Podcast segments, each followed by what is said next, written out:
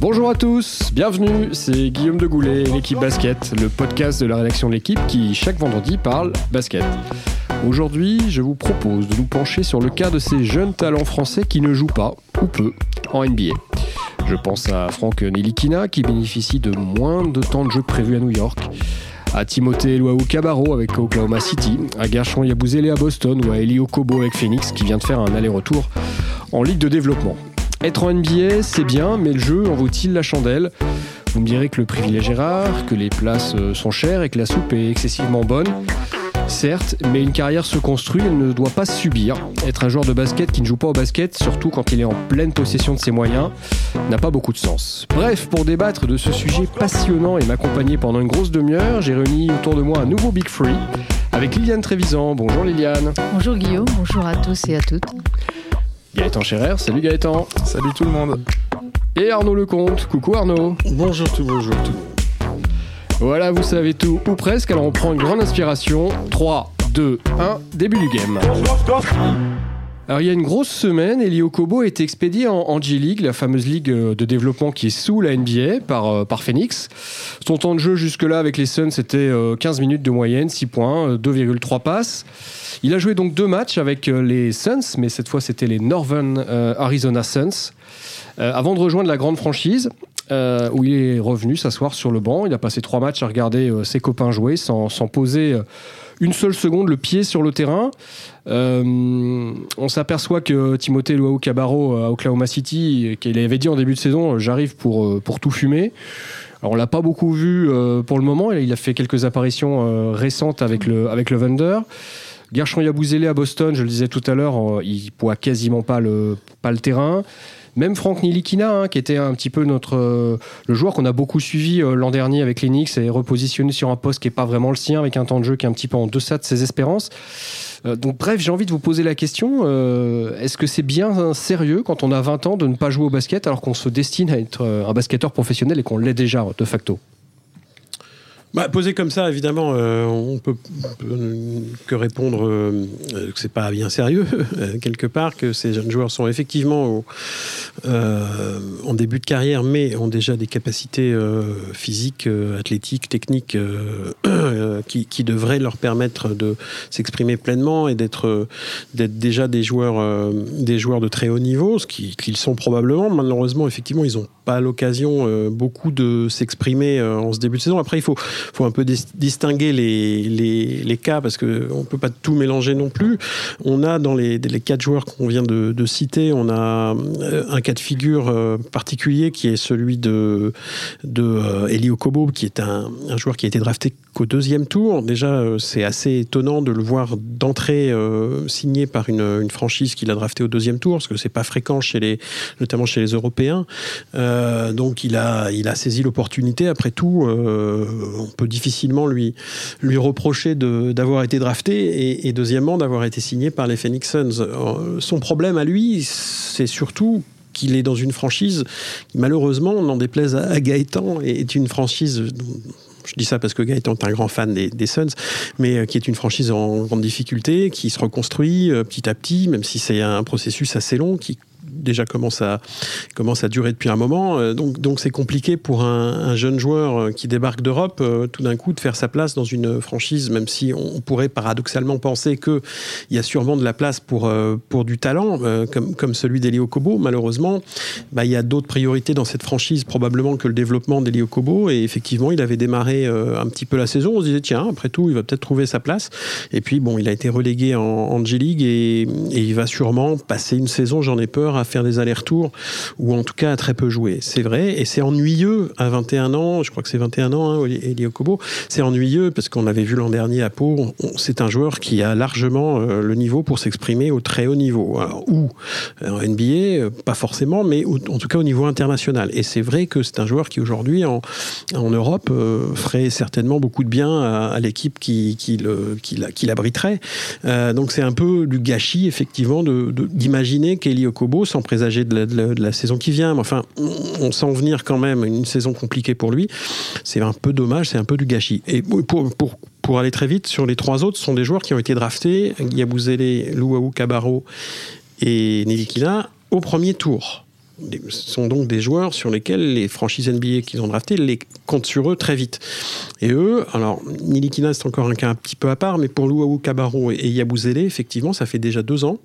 Et euh, ils ont été draftés en 2016 de mémoire et au premier tour. Et c'est vrai qu'on euh, peut aussi penser que euh, ces deux ans quasiment, quasiment perdus d'une certaine manière, même si il faut nuancer un petit peu nuancé ou peut-être simplement quand on est en NBA, on connaît le, calendrier, on sait que les entraînements ne sont pas la priorité, c'est d'abord euh, les déplacements, la récupération, les matchs, on enchaîne. D'ailleurs, il y a beaucoup beaucoup d'équipes qui servent du, début de saison comme d'une vraie pré-saison pour mettre en place des systèmes. On est-ce qu'il n'y a pas, Liliane, un risque de perdre tout simplement son, basket comme comme Gershon Yabouzélé On regarde euh, les Celtics se jouer euh, soir après soir. Je pense que, en fait, euh, comme l'a exprimé un petit peu Arnaud, quand ces jeunes partent en NBA, il y a des raisons globales, générales, qu'on ne peut pas leur refuser. Ils vont gagner de l'argent, ils vont prendre 1 à 3 millions de dollars la saison, suivant leur cas, leur tour de draft, etc.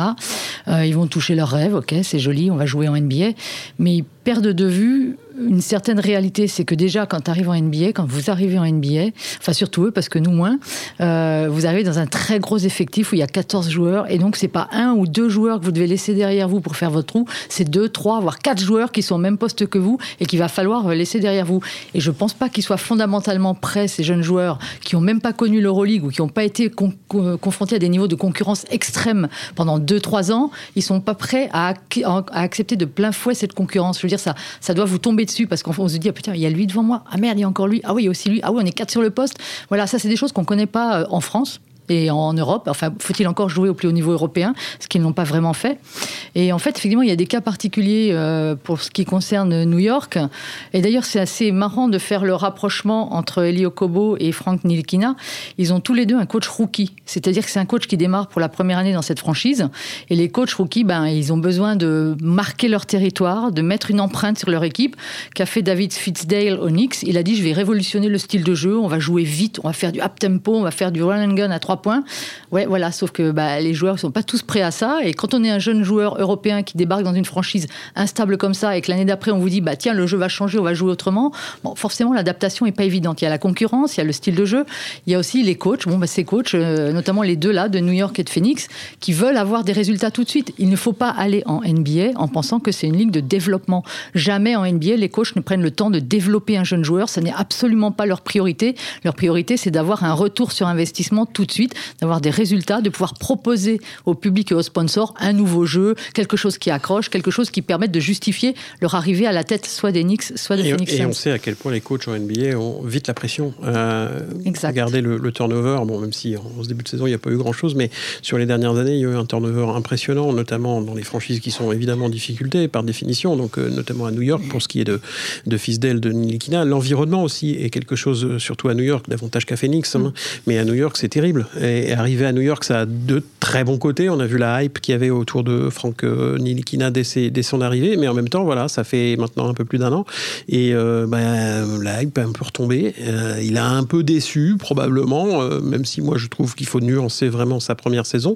Mais il a un peu déçu, certainement. Et aujourd'hui, ben, voilà, c'est un peu plus compliqué. L'environnement est plus compliqué pour lui. Est-ce que tout ça, c'est pas un petit peu la faute de Tony Parker, finalement? Alors je prêche un peu le diable, mais Tony Parker qui arrive euh, très jeune en, NBA, drafté, euh, personne ne l'attend vraiment aux Spurs, dans un environnement là pour le coup qui est extrêmement stable, à contrario, mais qui très vite s'impose, très vite gagne le titre et donne l'idée, parce qu'il a toutes ses les qualités mentales, techniques et physiques, que finalement même un, même un Français, moi je mets, je mets volontairement les guillemets, même un Français peut réussir au plus haut niveau en NBA très vite. Est-ce que Tony Parker n'a pas finalement fait passer ce message-là aux autres qui ont peut-être euh, parfois euh, oublié quelques étapes, euh, Gaëtan bah, Il y a une jurisprudence Parker, en tout cas c'est sûr. Après, qui aurait pu imaginer en 2001, quand il arrive en NBA, qu'au bout de 5 matchs, Tony Parker se retrouve titulaire à San Antonio Personne, sans doute pas même Greg Popovich au moment où il le draft. C'est ce qu'il y a, c'est que c'est souvent une, histoire d'opportunité en NBA. On peut avoir des joueurs. Alors avant, c'était peut-être pas le cas pour les Européens. On parle des Français maintenant, mais maintenant c'est beaucoup plus le cas mais qui peuvent réussir à, briller et à s'illustrer juste parce qu'à un moment, il y a un poste qui s'ouvre. Euh, à Phoenix, Eli Okobo, s'il a été titulaire euh, deux fois, c'est parce qu'on n'a pas de meneur. C'est parce qu'il y a eu Isaiah Canaan à côté et que c'est absolument le seul haut poste 1 qui est susceptible d'être titulaire euh, à Phoenix et c'est vraiment très compliqué. Et on en est au point où euh, bah, il met Devin Booker, qui est normalement un arrière euh, shooter euh, naturel, titulaire à la main. Donc je pense que quand, quand Igor Kokoskov, qui est en plus un coach européen, donc il devrait, il va pas avoir, on va dire, de, préjugés comme on peut le reprocher à David Fisdale à New York, quand il met Eli Okobo titulaire, je pense qu'il veut sérieusement le tester. Maintenant, il a été, il a été trop il a été trop frêle, mais comment le lui reprocher? Il a eu des paires de balles un peu naïves, il, a des, il fait des beaux chiffres en plus, mais bon, malheureusement, c'est souvent dans, dans ce qu'on appelle le garbage time. Le match est déjà joué depuis euh, très longtemps et il fait quelques, quelques chiffres, euh, voilà, quelques stats euh, en fin de match. Je pense que c'est pas un souci pour un joueur d'aller, surtout pour un profil comme Okobo, drafté au deuxième tour, qui était même pas sûr d'avoir un contrat garanti en NBA, d'aller en G-League pour aller continuer à jouer. Il lui faut du temps de jeu, ça c'est indéniable. Et je pense même il vaut mieux qu'il aille en G-League, qu'il aille jouer, même s'il y a moins de compétitivité, plutôt qu'il reste 5 minutes sur un banc en NBA euh, à, VGT. Euh, oui, mais la question, c'est justement, est-ce qu'il aurait mieux valu pour lui de jouer davantage en Europe, peut-être une année supplémentaire En Euroleague, par exemple euh, En, Euroleague ou, en Eurocoupe, enfin bref, jouer à un bon niveau international européen avec du temps de jeu, avec bah, de l'expérience, etc. vraiment travailler sur, sur son rôle de meneur de jeu, qui est un rôle encore un petit peu à part aussi. est-ce qu'il aurait mieux valu que Phoenix le laisse un peu en couveuse une année ou deux avant de le récupérer euh, si vraiment Phoenix croit en lui. Peut-être. Après, il y a, y a des contre-exemples aussi. Un, Axel Toupane qui a quand même essayé d'avoir sa chance aux États-Unis. Euh, il est allé à Toronto, il a accepté de signer un contrat purement donc avec la franchise de G-League des Raptors. Donc là, il n'a pas eu de contrat NBA. Il signe un contrat G-League avec les Raptors. Les contrats en Ligue de développement, c'est un équivalent de 20 25 000 dollars par an. C'est extrêmement peu. Mais il a eu du temps de jeu. Il s'est accroché à son rêve NBA. Il a fait euh, une fin de saison. Donc il joue un peu à Toronto, il joue un peu à Milwaukee. Euh, non, pas à Toronto, mais à Milwaukee, Denver et à New Orleans mais il n'a jamais un, rôle précis. Et pourtant, l'année suivante, il revient en Europe et il est très compétitif. On parlait tout à l'heure du, niveau, euh, est-ce que juste on peut perdre son basket quand on passe son temps euh, dans des ligues moins compétitives ou pas? Je pense que Toupane a prouvé le contraire. Après, évidemment que la question se pose, est-ce que ces jeunes-là, il vaudrait pas mieux qu'ils se développent en Euroleague? Évidemment que si, évidemment que si. Le niveau en Euroleague, ça enfin, il faut voir les matchs de, G-League. C'est le cas de Toupane Il faut hein. arrêter de fantasmer sur le niveau de la, G-League. Si vous en parlez avec les entraîneurs, ils vont vous dire, euh, il n'y a pas de défense, il n'y a rien, c'est chacun pour sa pomme, on veut se, pardon, on veut se mettre en évidence, on veut se faire voir, on veut retrouver des sensations. Donc chacun joue de son côté, il n'y a pas de défense. Enfin, Elio Kobo, il triple sa moyenne de points en G-League. C'est quand même un peu fantastique, non?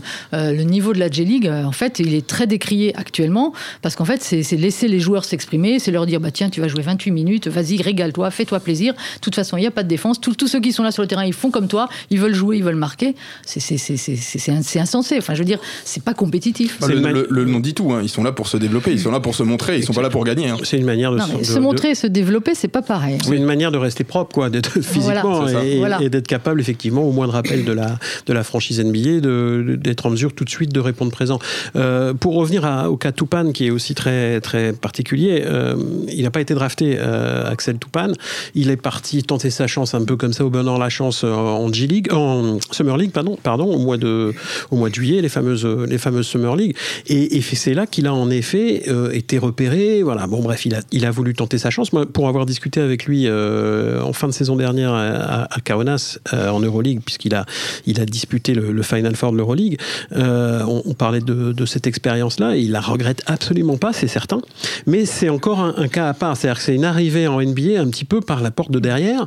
Et finalement, bah oui, c'est un joueur qui est parti relativement tard aussi. Il avait déjà quand même deux, trois saisons professionnelles derrière lui avec Strasbourg. Rappelez-vous, il a même joué l'Euroleague avec Strasbourg il avait déjà un peu un bagage international. Donc, euh, quelque part, effectivement, il n'a pas perdu en revenant. Aujourd'hui, il est devenu un vrai joueur de Euroleague, puisqu'il il a fait le Final Four avec Arnas. Là, il a signé cet été euh, à Olympiakos. Donc, il va devenir un joueur du circuit d'Euroleague, c'est évident. Il a les qualités pour. Il pourra peut-être même revenir un jour en NBA. Euh, d'ailleurs, il n'a pas perdu espoir, loin de là. Hein. Il, y croit toujours. Mais il a compris, parce que bon, en plus, il a quelqu'un plutôt intelligent, qui est fils d'entraîneur, hein, ce qui n'est pas, pas anodin non plus. Et il a, compris que, ben oui, c'était bien de revenir faire un saut. Alors peut-être qu'Okobo aura pas besoin de revenir, peut-être qu'il va faire sa place tout seul pour revenir à, au cas Okobo qui nous préoccupe. Mais euh, effectivement, il y a ça. des joueurs qui l'ont fait d'ailleurs cet aller-retour, hein, un petit peu plus vieux, mais Alexis Arjassa, il l'a fait ce, ce, chemin. Il est revenu en Europe pour repartir. Ça a été ensuite. compliqué après quand même. Il a oui, eu ça a été compliqué. du mal à là. se réimposer, mais c'est possible, c'est possible effectivement. Oui, ça peut être une option, effectivement. Euh, je pense que Kevin Serafin n'a pas totalement abandonné, euh, je pense, au fond de lui, parce qu'il n'est pas si vieux, euh, l'idée de, de, retrouver le rôle, la, la, NBA, parce que bon, il, Kevin Serafin a fait une, une bonne carrière NBA, il faut, faut, quand même le dire, c'est pas, pas une carrière une ratée. carrière, hein. oui. il, a, il a fait quoi 4-5 saisons euh, facile. Hein. il est revenu à Barcelone en Euroleague, ce qui n'est pas à un club Barcelone anodin non plus. En Euroleague, donc euh, bon, alors après il a des pépins physiques depuis quelques mois, c'est vrai, qui, qui stoppent un petit peu ce, ce retour au, au, plus haut niveau, mais, mais je suis persuadé qu'il n'a pas, euh, il pas renoncé à l'idée de revenir en, en, NBA. Voilà, donc ça, ça, peut être effectivement une option pour des jeunes joueurs de, de partir assez tôt, euh, mais attention, parce que euh, ces cas-là sont, sont des cas plutôt euh, positif, on va dire. Mais euh, là, pour ce qui est de Yabouzélé, qui me préoccupe moi davantage. Hein, c'est le cas le plus préoccupant. On peut rappeler son parcours, Arnaud, à Yabouzélé d'ailleurs. Hein, de la Pro B, du championnat chinois, euh, et puis maintenant le banc des Celtics. Il joue pas au basket, euh, Gershon Yabouzélé. Non, non, il regarde, il, regarde, enfin, il a jamais joué plus de 10 minutes pour l'instant cette saison. Euh, bon, en plus, il est dans un effectif où ça se passe pas très bien. Je pense qu'en plus euh, n'améliore euh, ouais. pas, pas la chose. Après, c'est vrai que même l'an passé où il était déjà dans l'effectif, c'est pas parce que ça se passait bien qu'il jouait plus. Mmh. Donc, euh, c'est effectivement euh, relativement inquiétant dans le sens où, eh ben, on l'a déjà rappelé ce qui montre que Brad Stevens ne compte pas non plus énormément sur lui. En début de saison, il voulait vraiment compter euh, sur Yabouzélé comme quelqu'un, un stretch fort, un intérieur qui était vraiment capable de s'écarter et d'apporter des nouvelles solutions dans le jeu. Euh, visiblement, soit il n'arrive pas à les apporter, soit pour l'instant, euh, Stevens a d'autres préoccupations. Et c'est vrai que pour Yabouzélé, c'est un peu plus préoccupant, par exemple, qu'un Nilikina, pour revenir sur lui, où on sait. Il va trouver son rôle évidemment pour l'instant c'est un problème et euh, ça, disons que sa trajectoire et ses besoins ne matchent pas aux besoins collectifs d'Enix. Combien de matchs il aura joué hormis euh, sa, sa, parenthèse chinoise qui, qui, est un peu qui a un côté un peu exotique aussi on le sait hein, parce mmh. que là aussi on un fait côté des... très financier aussi. Ouais, voilà, très financier mais enfin pour le coup là mmh. c'était euh, c'est les, les, les, Celtics qui, qui l'ont envoyé qui l'ont ouais. qu prêté là-bas mais euh, il a fait des chiffres il était à 20 points de moyenne ah oui, oui c'était un gros joueur là-bas 12 rebonds mais bon en même temps n'importe qui va faire des chiffres j'ai envie de dire j'exagère un peu évidemment mais à part toi oui. mais euh, beaucoup, beaucoup, de, on fait beaucoup de chiffres en Chine, donc c'est pas fran franchement très significatif de, de l'apprentissage, du, du, développement, etc. d'un joueur. Je pense que combien de matchs sérieux a fait euh, Gershon Yebouzélé depuis deux ans depuis son, sa draft? Combien de matchs sérieux? Ce que j'appelle les matchs sérieux, c'est des vrais matchs de compétition avec, euh, avec du temps de jeu, avec euh, une capacité à, à, à, à, à s'endurcir, etc. Euh, quasiment aucun, j'ai envie de dire, j'exagère un peu parce qu'il a sûrement joué quelques matchs sympas, mais franchement, voilà, ça fait deux années perdues. Il a déjà 23 ans, hein, il va avoir 23 ans en fin de, en fin d'année. C'est euh, un garçon qui a toujours pas mis les pieds en équipe de France, alors que l'équipe de France recherche euh, obstinément un poste 4 euh, de niveau international qui, auquel il pouvait prétendre. Euh, voilà, donc on arrive à 23 ans, il aura, il, bon, je ne sais pas ce qu'il va faire cette saison, mais bon, euh, c'est mal parti. Et, et Timothée Lewaou, c'est un petit peu pareil, en nuançant un peu parce qu'il a davantage de temps de jeu pour le coup. Là, en ce moment, il joue un petit peu parce que Oklahoma très, très récent, il, joue, il joue beaucoup plus. Ah oui, c'est très très récent, ouais. c'est une affaire de, de jours, mais il a quelques quelques minutes dans les jambes parce que euh, effectivement, il y a des soucis de, de blessures euh, ouais. un peu récurrentes à, à, à, au Thunder, mais euh, au Sixers. Ouais, il a fait 10 matchs, hein, au Caboro. Au Sixers, alors il a, il a 8 minutes, 6 points. Il a déjà plus d'une centaine de ouais, matchs, je crois, de, de, saison régulière. Mais... Sur les cinq derniers matchs, il a joué 14 minutes et il a, il a eu notamment de belles prestations dans la belle victoire contre Golden State. Il a fait, il a fait un carton contre les Spurs, je crois. Il, est, oui, il a mis 12,5 rebonds en 25 minutes. Enfin, je veux dire, il a, il a profité effectivement des, des, des, des absences et des maladies à, à ce poste-là pour se montrer. Donc là, il joue en ce moment, ce qui ne veut pas dire qu'effectivement, on va peut-être pas le retrouver en, en G-League dans trois semaines. Mais en même temps, il montre, il, prend, il, il marque son territoire, il montre qu'il peut jouer, qu'il peut avoir de l'impact. Et puis en plus, il a eu la chance de participer à, des, à, une victoire de prestige. Enfin, je veux dire, contre Golden State, c'était énorme pour OKC. Et il a été vraiment très bon ouais, sur ses entrées, très tranchant. Euh, les trois matchs qu'il joue, mmh. il joue plus de 20 minutes, il est très intéressant mmh. et c'est important ça. Est-ce que ça va suffire à, à convaincre euh, le Thunder de lui, donner, euh, de lui donner vraiment un vrai temps de jeu, une vraie place, un vrai rôle dans cette équipe? Je ne sais pas. Non, de toute façon, il y a André Robertson pour l'instant qui est blessé de longue date. À partir du moment où lui reviendra, il va lui prendre des minutes. Quand Terence Ferguson reviendra, il lui prendra des minutes. Et Diallo vient de se blesser. Quand il reviendra, ça sera pareil. Voilà. Et sachant, sachant qu'il est en fin de contrat, euh, plus. il me semble. Hein, et donc, euh, mystère sur la suite. Quoi. Après, on peut aussi s'interroger. Euh, Guillaume parlait d'un joueur tout à l'heure qui disait Je vais arriver, je vais tout fumer. Après, on peut aussi s'interroger sur ce qu'ils sont vraiment capables d'ambitionner, d'avoir comme ambition ces jeunes. Parce qu'effectivement, arriver et dire je vais tout fumer, je vais être dans le 5 de départ, ça, c'est, c'est une illusion totale quand on connaît un peu euh, la concurrence en NBA. Par contre, euh, un garçon comme euh, TLC, comme ils disent à, Oklahoma City, bah, tout le monde le voit bien en, role player, c'est-à-dire en mec qui sort du banc, qui fait ce qu'on lui demande, qui le fait super bien et qui a l'estime et le respect de tout le monde, y compris du coach, mais dans le rôle d'un role player, c'est-à-dire il ne faut pas que tu ambitionnes d'être dans le starting five, il ne faut pas que tu dises que je vais prendre la place de truc. voilà. Tu es, en train de laisser entendre que quelque part, ce rôle-là, il n'est pas prêt à l'endosser? Voilà, je me pose la question. Je me dis, effectivement, c'est une excellente question. C'est-à-dire, est-ce que euh, quand, il a, quand il analyse sa situation avec son entourage, ses agents, je suppose, et qui se dit, voilà, il faut être lucide, je suis capable de faire des trucs super sur, une, sur un temps donné en sortant du banc dans des missions définies par mon coach, est-ce que je peux faire une carrière en NBA comme ça? Je pense qu'il peut, mais à, à ce moment-là, il faut aussi qu'il en ait l'envie. Il ne faut pas qu'il s'imagine qu'il va être dans le, dans le 5 de départ de Oklahoma City euh, tout, le reste de sa carrière. Quoi. Est-ce que euh, tout ça, enfin, ce, qui, ce qui arrive à, ces, jeunes, ces jeunes talents français euh, en, en manque de temps de jeu en NBA, ça doit servir, ça peut servir de leçon euh, aux suivants, aux, successeurs. Euh, on se souvient que des joueurs comme euh, Papsi, Damien Ingles, Livio Jean-Charles ont fait des passages extrêmement brefs, extrêmement parfois un petit peu douloureux hein, en NBA avant de revenir en, Europe et en France plus précisément. Est-ce que ça peut servir aux prochains qui vont partir? Je pense évidemment à, à Sekou Doumbouya parce que le prochain drafté, a priori, il y a des chances que ce soit lui, notamment. on parlera d'autres talents, hein, Arnaud Malédon notamment et Kylian qui eux sont encore trop jeunes, partiront que l'année d'après, qu'en 2020. Mais est-ce que pour ces trois joueurs, euh, joueurs-là, dont on a beaucoup parlé dans l'équipe euh, ces derniers temps, euh, ça doit servir de leçon de réfléchir à la manière de construire sa carrière, même si je sais que quand on est drafté, bah, on va là où on vous dit que vous êtes drafté. Est-ce que ça doit les influencer? Oui, sans doute. Est-ce que ça va? J'en suis moins sûr. Notamment pour un joueur comme Sekou Doumbouya qui, depuis qu'il a maintenant 14-15 ans, va dès qu'il en a de l'occasion. Et c'est normal quand il y a ce niveau je veux dire, de connaissances et de hype autour de son nom aux États-Unis chez les scouts des franchises NBA. Euh, à chaque fois, il va euh, aux États-Unis pour aller faire des rencontres exhibitions, ou à chaque fois, il crève l'écran, et à chaque fois qu'il en revient, les scouts sont unanimes à son sujet.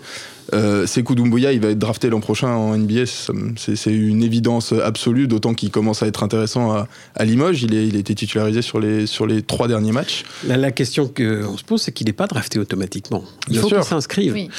Alors voilà, la vraie question, elle est là. C'est est-ce qu'il aurait un entourage suffisamment euh, responsable? Euh, Je ne dis pas qu'il n'a pas intérêt à y aller la fin de l'année prochaine.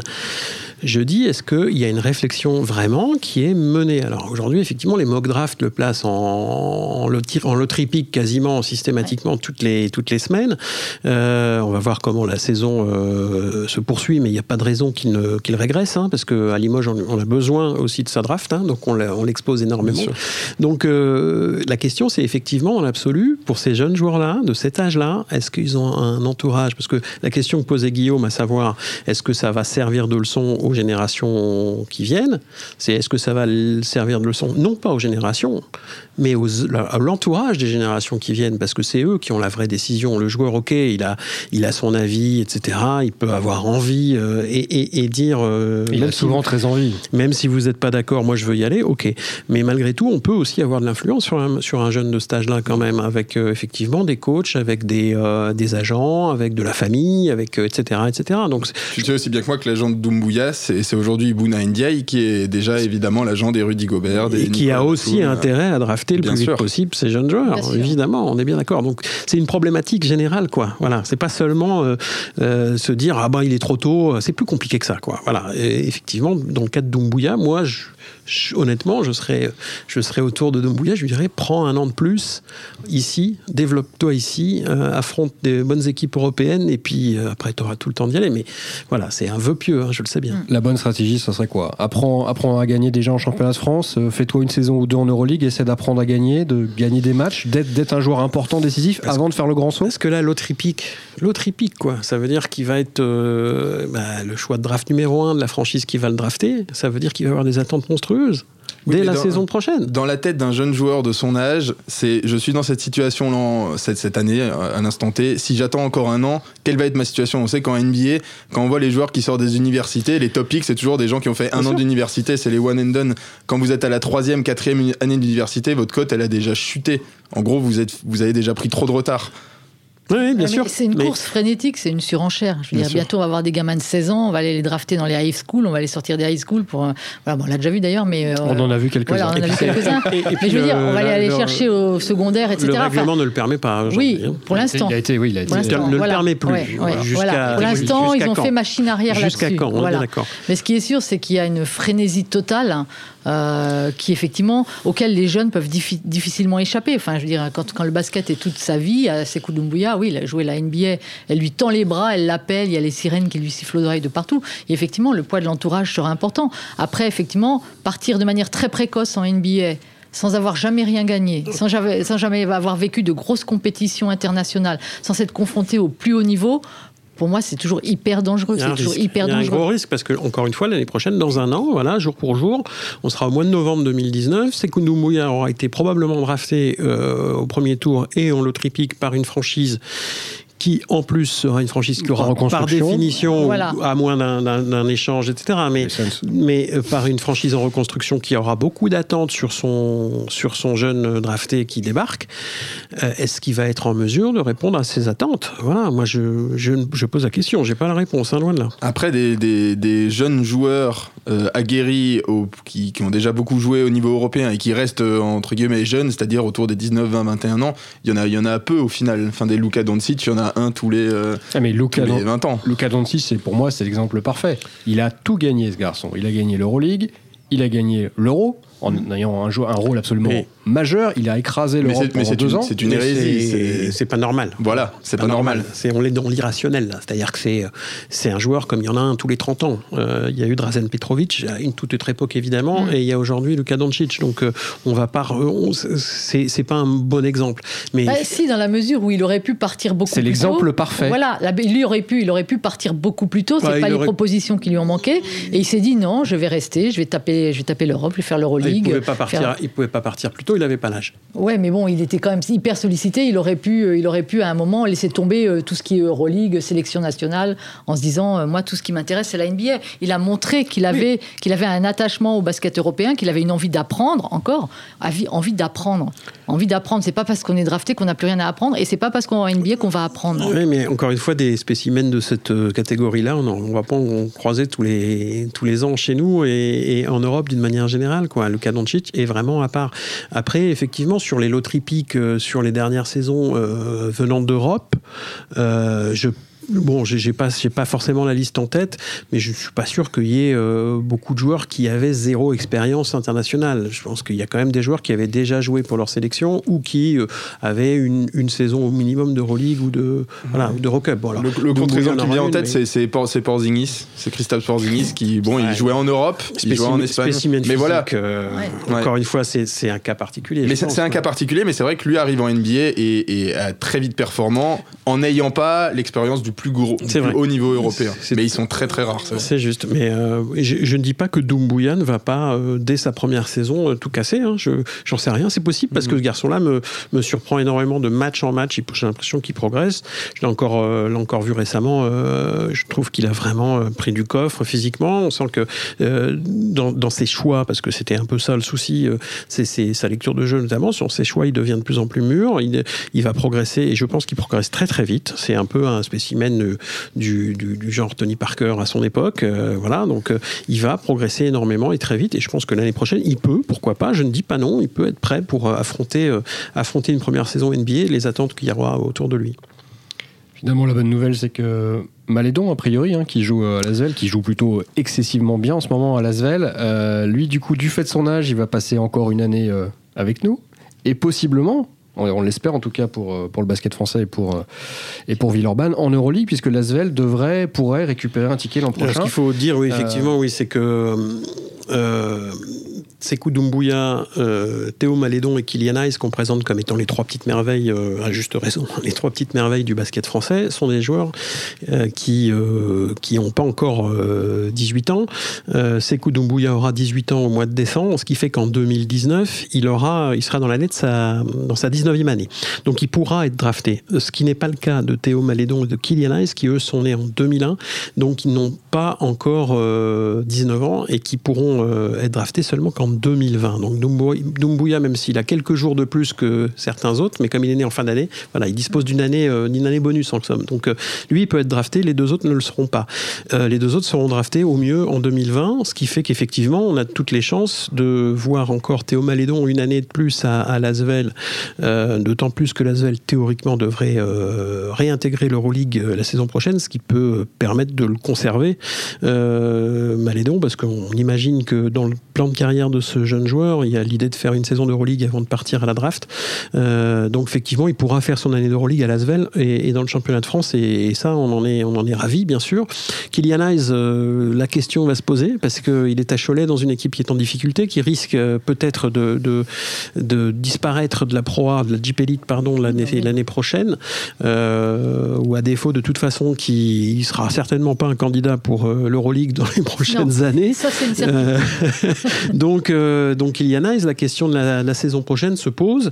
Euh, on peut imaginer que pour son exposition, pour le préparer un peu à, son futur, euh, son entourage ait envie de le mettre ailleurs. Alors ailleurs en France, je ne suis pas sûr. Ailleurs en Europe, ça paraît plus probable. voilà, on n'en sait rien.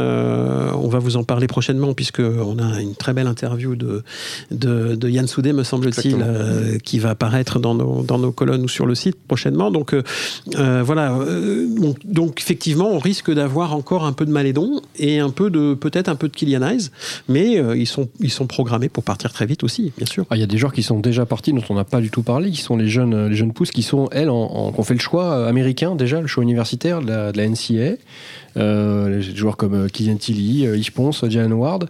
Est-ce que finalement c'est pas un chemin celui-là qui est qui est plus simple, enfin qui est plus simple, qui, donne déjà les clés de compréhension du monde euh, de la NBA parce que vous êtes déjà sur le sol américain, déjà baigné dans cette culture-là et que peut-être que vous êtes davantage préparé à ce qui vous attend derrière que quand vous grandissez au basket, j'ai envie de dire en, en Jeep Elite, en Pro B, euh, c'est le cas pour, ça a été le cas pour Sekou Doumbouya, euh, ou dans une ligue mineure en Europe centrale. Peut-être en termes de, culture, oui, parce qu'ils grandissent, enfin ils grandissent, ils vont, ils vont étudier aux États-Unis, ils sont dans une université américaine qui des joueurs américains, dans un cadre universitaire où il y a déjà une grosse ambiance. Après, le, championnat NCA, c'est quand même un championnat vraiment à part, qui est encore, qui est extrêmement ramassé. Euh, la saison régulière, elle dure, elle dure même pas 4 euh, mois. Euh, la marche Madness, vous faites une mauvaise semi-performance, vous sortez tout de suite. Euh, et puis même en NCA, en fait, vous pouvez vous retrouver et puis ne, ne pas trouver votre place. La NCA n'est vraiment pas un gage de réussite, déjà parce que vous n'êtes repéré par euh, les scouts et les franchises NBA, ou en tout cas les franchises pro, que, vous, que si vous allez dans une grande université. Parce que des Français et des étrangers qui tentent leur chance en NCA, il y en a énormément, mais en général, ça reste quand même dans des petites universités. Et c'est vrai que cette année, on a la chance d'avoir beaucoup de Français dans des grandes universités. Euh, on a, comme tu l'avais dit, Yves Ponce, donc, qui, est qui à Tennessee. On a euh, Joël Ayayi et donc Kylian Tilly qui sont à Gonzaga. Euh, Gonzaga qui figure parmi les trois, mais les trois universités aujourd'hui les mieux cotées du championnat. Et puis à, Wake Forest, on a Olivier Sarr, qui est un grand intérieur euh, fuyant, qui est déjà surveillé par, par pas mal d'équipes. Et puis surtout Jalen Horde, qui est donc avec euh, Sekou Doumbouya, l'autre joueur annoncé euh, ben comme un lot pick l'an prochain. Dans les, dans les premières mock drafts, il est annoncé dans les, dans les dix premiers et il fait un excellent début de saison à Wake Forest. Donc après, Jalen Horde, c'est différent dans le sens où lui a même fait son lycée aux États-Unis. Lui, il a, vraiment un attachement, un attachement là-bas. Il, il a pas, voilà, il a pas. Et puis il, est fils d'Américains. Et il est fils d'Américains. Donc, euh, mais il, voilà, il, il, y a de très grandes chances, au vu de son début de saison et au vu du profil et euh, de sa réputation là-bas, euh, qui continue à tenir le coup. Et pour lui, c'était la, bonne solution de, de continuer son cursus là-bas. Le collège basketball, c'est euh, cette voie-là, en tout cas ce cursus, cette filière-là, c'est euh, la, la, filière traditionnelle, académique, classique. Euh, quand vous étiez dans les années dans les années 80, quand vous étiez un Européen et que vous, aviez l'envie de jouer en NBA, le, le seul chemin à l'époque, quasiment, c'était de passer par Rick Smith, Detlef Schrempf, Rick Smith. Voilà, c'est les premiers Européens de NBA qui ont eu un impact. Ce sont des joueurs qui avaient, qui avaient suivi ce, ce parce qu'il était effectivement traditionnel et qu'on sortait pas des clous à l'époque pour aller chercher un joueur overseas, comme on dit. C'était, c'était extrêmement rare et, surtout extrêmement risqué. Donc, alors, la culture a changé au fur et à mesure des réussites des, des, joueurs européens qui ont été, qui ont, qui ont émigré directement sans passer par le cursus universitaire.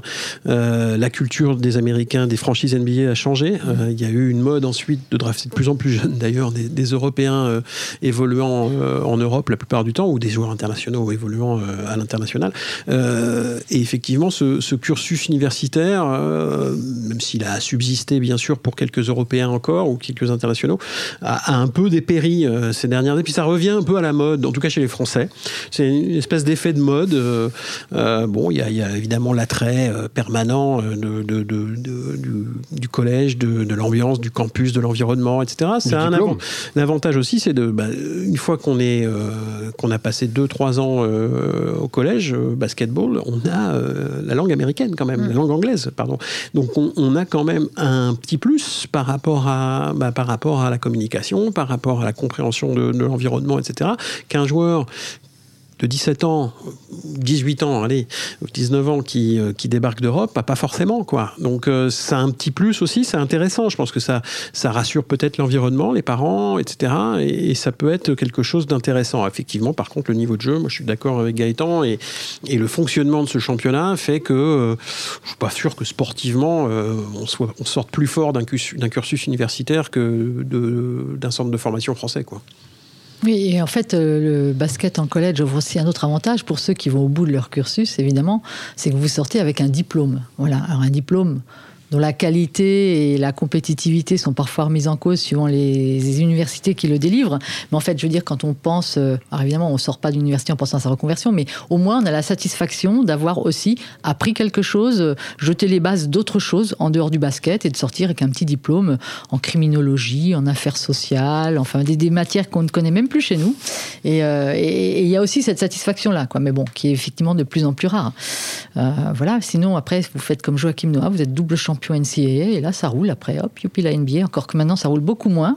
Hein, on est tous au courant, mais euh, voilà, effectivement, il y, a toujours, euh, il y a toujours une fascination pour la vie sur les campus américains. Et euh, effectivement, comme dit Arnaud, on a l'impression que ça, ça revient quelque chose de très, de très recommandable aujourd'hui, de quelque chose de valorisant. genre, bah, on part pas directement en NBA, on, va aussi apprendre des choses. je, pense que, je pense que le, grand drame pour le basket français, si, si, si, tant est que ce soit un grand drame que de perdre des joueurs qui partent en, université, c'est parce qu'il n'y a plus d'équipe française en Euroleague. Hein. Mm. c'est c'est l'effet, euh, l'effet, le deuxième effet qui se coule de l'absence de club français en Euroleague depuis trois ans. Hein. c'est que ces, ces joueurs-là, ces jeunes-là, se disent de toute façon, je pourrais pas me développer convenablement à un bon niveau en France puisque euh, de il a plus de club français en Euroleague. Donc la Jeep Elite, ça me suffit pas. Le recoupe, c'est pas assez fort. Je préfère partir en, université. Au moins, j'aurai d'autres avantages. Ça pourra faire le sujet d'un prochain podcast, à mon avis, euh, Arnaud. Excellente, idée. Avant de, de vous laisser de nous retrouver, j'ai envie de faire comme la semaine dernière, nous demander à chacun un petit coup de cœur, un truc qui vous a, côté basket hein, évidemment, qui vous a marqué, euh, marqué dans la semaine. Euh, honneur aux dames. Euh, à toi l'honneur, Lily. Bah oui, coup de cœur à l'équipe de France féminine de basket qui s'est qualifiée au la main pour l'Euro 2019 en pulvérisant la Slovénie 44-88. Bon, voilà, c'est carrément multiplié par deux. Et surtout, alors on peut penser ce qu'on veut de son arrivée chez les Bleus. elle est légitime en tout cas. on en a parlé la semaine dernière voilà, Au niveau de ses origines françaises. Mais Bria Hartley a été assez remarquable dans la mesure où, avec à peine huit jours en commun avec cette équipe, elle a joué deux matchs et elle a tout de suite compris où était son rôle. Elle s'est bien positionnée dans le groupe, elle s'est bien positionnée dans le jeu et elle a été quand même extrêmement efficace, ce qui effectivement est quand même très bon à prendre pour l'avenir. Merci Liliane. Gaëtan? Théo Maledon, bien sûr. On le savait euh, très bon. On savait qu'il pouvait avoir un rôle intéressant à Lasvel. Est-ce qu'on savait qu'il allait être déjà aussi solide, aussi propre, aussi mature dans son jeu euh, dans aujourd'hui la meilleure équipe euh, de France, du championnat français, sans doute pas? C'est très prometteur, ça fait très plaisir. C'est pas forcément celui dont on parlait le plus dans toute cette génération des Ace, Casalon. Et ben, pour l'instant, c'est Maledon qui s'en sort le, mieux. Et sa perf à 20 points de l'autre jour est, est ahurissante, quoi. Arnaud? Euh, la première victoire euh, ever euh, en Pro B du Paris Basketball la semaine dernière, ah, après cinq défaites d'affilée. Le Paris Basketball, monté de toutes pièces cet été par David Kahn et Jean-Christophe Pratt, a réussi enfin à gagner un match. C'était à Caen, figurez-vous, qui est un promu, après prolongation. Ça a été un peu au forceps, mais ils ont gagné. Et c'est quand même une énorme nouvelle, une très bonne nouvelle. Je dis ça sans ironie du tout. Et, et voilà. Et long live euh, Paris Basketball. Merveilleux. Moi, je retiendrai surtout la double qualification pour le top 16 de l'Eurocoupe, la C2 de Monaco et Villeurbanne. C'est pas tout le temps qu'on voit des clubs français qui, performent, surtout quand on regarde les performances de tous les autres cette semaine. Ben moi, je vous dis à la semaine prochaine. Bye bye.